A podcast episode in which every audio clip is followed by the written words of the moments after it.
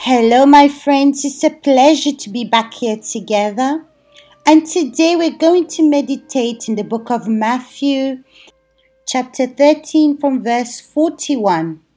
And the Son of Man will send out his angels, and they will gather out of his kingdom all things that offend, and those who practice lawlessness and he will cast them into the furnace of fire. There will be wailing and gnashing of teeth. Then the righteous will shine forth as the sun in the kingdom of their Father. He who has ears to hear, let him hear. Well, you know that the big day is coming when Jesus is going to give the final judgment. And here he's saying, he will send his angels and they will gather all of his kingdom, all things that offend, and those who practice lawlessness. Who are these people that cause scandals? Are those people that received help that was directed, that received the word of God, but they preferred to follow their own way. They preferred to do their own will and not obey.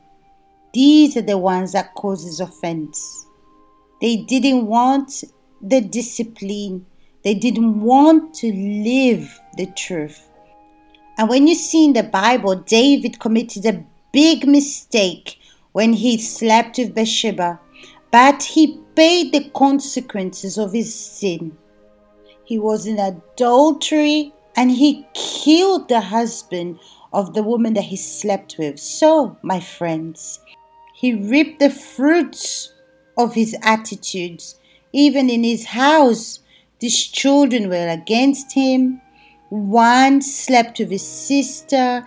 But in the end, he recognized, David recognized that he had done a mistake and sinned against God. But God didn't protect him from his mistakes. He was reaping the fruits of all that he had done, of all the bad attitudes he had taken. And these days, it's the same thing. There's people that are reaping fruits of their mistakes, of what they planted, they're reaping the fruits. And sometimes the person is corrected they're going to lose something. But the problem is the person does not accept discipline, does not accept justice, does not accept righteousness, the truth for their own good. But there's many people that don't accept. They're offended by these things. So she's angry. She starts having hatred in her heart, evil eyes against the person, wants to pay back wants to have revenge against this person because she's angry inside, because she doesn't accept to be disciplined or corrected. And this person forgets that the person that's disciplining them, correcting them to make them go in the right path, it's God Himself. Because the discipline comes by the Word of God, by the principles of God. But when this person makes a mistake, she wants to be corrected, but in private, she doesn't want to pay the consequences of her mistake. And the problem with this is this person starts to contaminate others as well. She starts to spread the evil eyes, spread what was happening, but she never really expresses what happens. And this causes scandals and those as well that causes iniquity. These are the ones with the bad characters. They say and do wrong things, but they don't want to be corrected. They're stubborn. And these ones are the ones that God is going to send these angels and they will cast them into the furnace of fire. And here in the Bible, it's clear that God will not tolerate this type of people. And in the furnace of fire, there'll be wailing and gnashing of teeth for all the eternity. Then it says, Then the righteous will shine forth as the sun in the kingdom of their Father. Who are these righteous? The righteous are those that are decided to obey, that they was corrected, they were disciplined, they were directed correctly, they listened, they accepted the word of God. They're not perfect, but they accept the correction, they accept to change, they accept to be honest. They gave themselves to God. They were sincere about the reality. They didn't hide behind their problems, but they exposed themselves to God. And these are the just ones. These are the ones that live by faith. They obey and do the will of God, not their will. So, my friends, why does this call our attention? Because we need to examine ourselves. We need to understand the seriousness of our salvation. We know that human beings are inclined to make mistakes and feel, use their feelings, live by emotions. But the question is who accepts God?